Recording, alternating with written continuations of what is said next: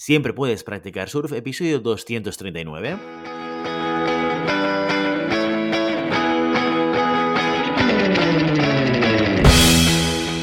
Bienvenido y bienvenida a Siempre puedes practicar surf, el podcast diario sobre recursos humanos. Este podcast está pensado para profesionales de recursos humanos, gerentes o jefes de equipo y podrás encontrar técnicas, consejos, ideas, conceptos y noticias sobre la gestión de personas. Eso sí, con un enfoque práctico y aplicable. Hoy episodio 239 del miércoles 1 de junio del 2022 programa dedicado al monográfico del mes en el que explicamos de forma concreta y concisa conceptos relacionados con recursos humanos. Pero antes dejadme que os recuerde que podéis encontrar más contenido en nuestro blog e información sobre nuestros servicios en nuestra web, en globalhumancon.com. Desde allí os podréis apuntar a nuestra newsletter para no perderos nuestros webinars, streamings y todo el contenido y actividades que organizamos desde la consultoría Global Human Consultants. ¿De qué va esto de los monográficos? Pues bien, cada semana explicamos de forma concreta y concisa conceptos relacionados con recursos humanos. Lo hacemos de la siguiente manera, pues cada mes seleccionamos un tema y a partir de ahí, cada semana lo dedicamos a explicar uno o varios conceptos importantes que tienen que ver con este tema en cuestión. Estamos en un nuevo mes y eso significa que tenemos nuevo tema para nuestros monográficos. Para los siguientes capítulos vamos a tratar sobre un tema que nos toca a todos porque todos los sufrimos en mayor o menor medida nadie se salva. Seguramente has oído hablar de ellos, pero no sabes muy bien qué son, a qué se refieren, cuántos hay y cómo afectan en nuestro día a día. Porque afectan y mucho. En cómo nos relacionamos, cómo trabajamos, cómo compramos, cómo vivimos. Hoy, en Siempre puedes practicar surf, empezamos la serie de los sesgos cognitivos. Y para empezar, respondemos a la pregunta más básica, ¿qué es un sesgo cognitivo? Vamos con la definición técnica. Si estuviéramos hablando en género profesional, diríamos que un sesgo cognitivo es una interpretación errónea, sistemática, de la información disponible que ejerce influencia en la manera de procesar los pensamientos, emitir juicios y tomar decisiones. Todo claro. Imagino, imagino que no mucho. Así que vamos a verlo desde una perspectiva un poquito más sencilla. Imagina que tienes un compañero de trabajo que te cae mal. Bien. Y un día ese compañero llega tarde ¿Qué vas a pensar? Pues, oye, menudo vago, seguro que se ha dormido o se ha entretenido por ahí, como siempre hace.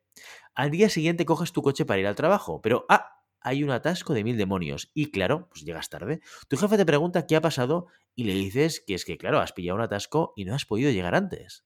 ¡Ay, caramba, carambita, carambola! ¿Por qué tú has tenido un problema y el compi que te cae mal es un vago? ¿No ha podido tener también un imprevisto? Los sesos cognitivos lo que hacen es que interpretamos la realidad según nuestras creencias totalmente subjetivas. De hecho, como ese compañero te cae mal, y seguramente aunque sepas que ese día llegó tarde por un imprevisto, seguro que pensarías que si se hubiera levantado más temprano o hubiera hecho las cosas antes, no hubiera llegado tarde. Lo que sea con tal de que tú tengas razón. Y de seguir confirmando tu creencia de que es un vago. De hecho, a esto se le llama sesgo de correspondencia, pero no adelantemos acontecimientos, que ya veremos los sesgos más tarde.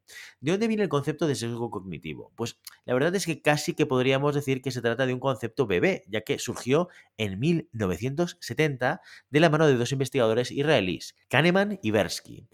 Estos dos buenos hombres empezaron investigando acerca de las teorías prospectivas sobre cómo los humanos nos enfrentamos a los riesgos. Querían saber si, tal y como se pensaba, cuando debemos tomar una decisión en la que entre sus alternativas hay algún tipo de conflicto entre ganancias y pérdidas, actuamos con la cabeza, razonando, siendo lógicos e inteligentes. Spoiler, va a ser que no. Los humanos no actuamos así. Por ejemplo, una de sus investigaciones consistía en plantear a los sujetos una situación con dos alternativas. Si escogían la alternativa A, seguro que podían ganar 4.500 euros, bueno, o dólares, o libras, o rupias, o lo que sea, pero vamos, dinero en definitiva. Si escogían la alternativa B, podían ganar 10.000 euros o cero, con una probabilidad de 50-50. ¿Qué crees que escogía la gente? Pues la mayoría escogía la A, pese a ganar la mitad de lo que se podría ganar con la B. La A implica seguridad de ganar algo y la B el riesgo de no ganar absolutamente nada. Las personas huimos de los riesgos, de las pérdidas. Otro ejemplo. ¿Qué alternativa preferirías? ¿Ganar 900 euros seguro o tener un 90% de posibilidades de ganar 1000 euros? De nuevo, la mayoría de respuestas preferían la opción segura de ganancia, aunque la otra solo supusiera un 10% de riesgo de pérdida. Pero, ¿y si te planteara lo siguiente? Atención. ¿Qué prefieres? ¿Perder 900 euros seguro o tener un 90% de posibilidades de perder 1.000 euros. Aquí la cosa cambia. La gente esta vez preferiría la segunda opción. ¿Por qué? Porque perder seguro 900 euros es peor que tener la posibilidad, aunque sea mínima, de no perder nada. De nuevo se confirma la teoría de que las personas huimos de los riesgos, sea como sea, o como se conoce este fenómeno oficialmente, la aversión a las pérdidas. Otro problema estudiado por nuestros autores en relación a las elecciones racionales tiene que ver con la dominancia y la invariancia. La dominancia implica que si una alternativa, llamémosla A, es tan buena como otra alternativa, llamémosla B, en todos los aspectos, y mejor que B en un solo aspecto, entonces A es mejor que B. La invariancia supone que el orden de preferencia entre las dos alternativas no debe depender de cómo están descritas. ¿Se cumple esto en la realidad?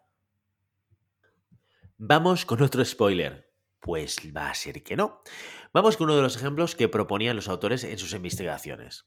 En un país, X, cualquiera, se cree que puede haber una epidemia de una enfermedad que podría matar a 600 personas. Para paliar los efectos de la pandemia se proponen varios programas sanitarios. Las estimaciones de las consecuencias de cada programa son los siguientes. Entonces, Kahneman y Bersky proporcionaban dos tipos de respuestas, cada tipo con dos alternativas, y estas eran las siguientes. Para el primer tipo estaba el programa A, en la que se podrán salvar 200 personas, y el programa B, en el que existe una probabilidad de un tercio de que se salven las 600 personas y de dos tercios de que no se salve absolutamente nadie. El segundo tipo de respuesta eran el programa A, que si se adopta morirán 400 personas, o el programa B, en el que existe una probabilidad de una tercera parte de que nadie muera o de dos terceras partes de probabilidad de que las 600 personas mueran. Bien, si has prestado atención, te habrás dado cuenta de que los dos tipos de respuestas son exactamente la misma, solo que en uno se salvarán 200 de las 600 personas y en el otro morirán 400, quedando al final el mismo número de personas vivas. ¿Qué es lo que pasa?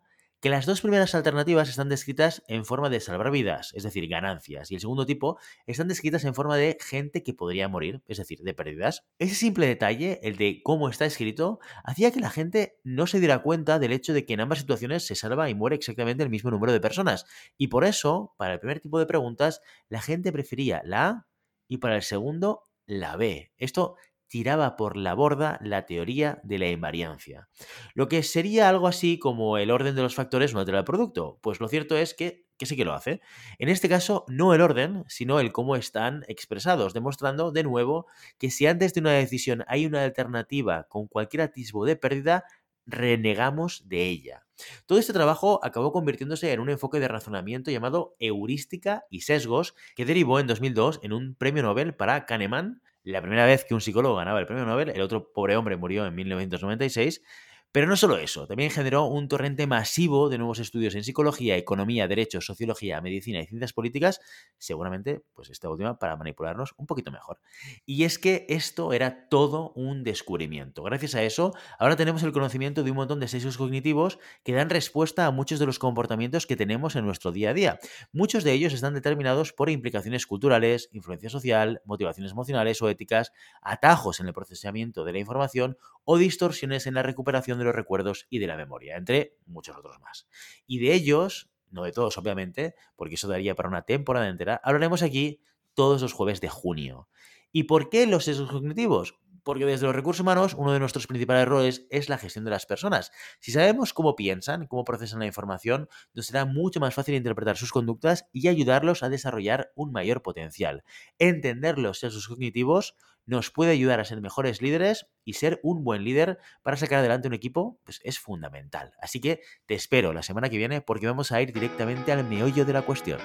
Y mientras tanto, ya sabes, no puedes detener las olas, pero siempre puedes practicar surf. Y hasta aquí nuestro episodio de hoy. Como siempre, queremos invitaros a que os pongáis en contacto con nosotros, nos deis vuestra opinión y nos sugiráis si tenéis algún tema o alguna pregunta concreta.